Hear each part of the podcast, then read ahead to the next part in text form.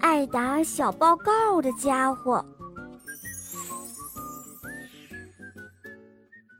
小肉包就生活在古伦王国，他呢在森林学校上学，他的很多小伙伴都在森林学校，比如说小狼啊、猪耳壮啊、小狐狸妮妮呀，还有小熊啊，很多很多好朋友。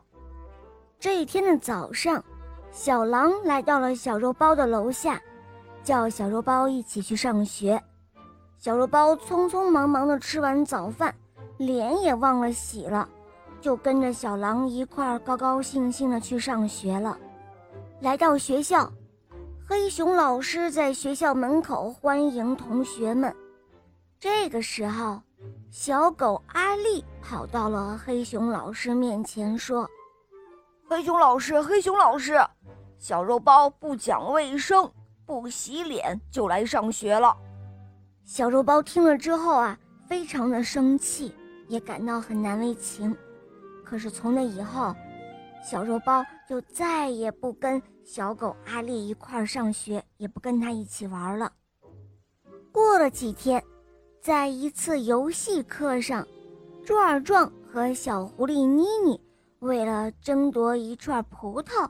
而争吵了起来，小狗阿力连忙跑到了黑熊老师的办公室，打起了小报告。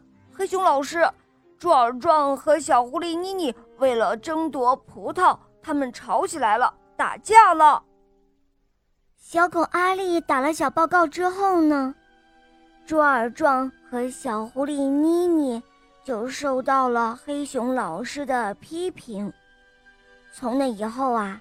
朱尔壮和小狐狸妮妮一见到小狗阿丽，就躲着它走，也不想跟它玩了。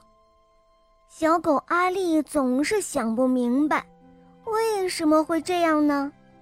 他跑去问森林里最有智慧的大象伯伯。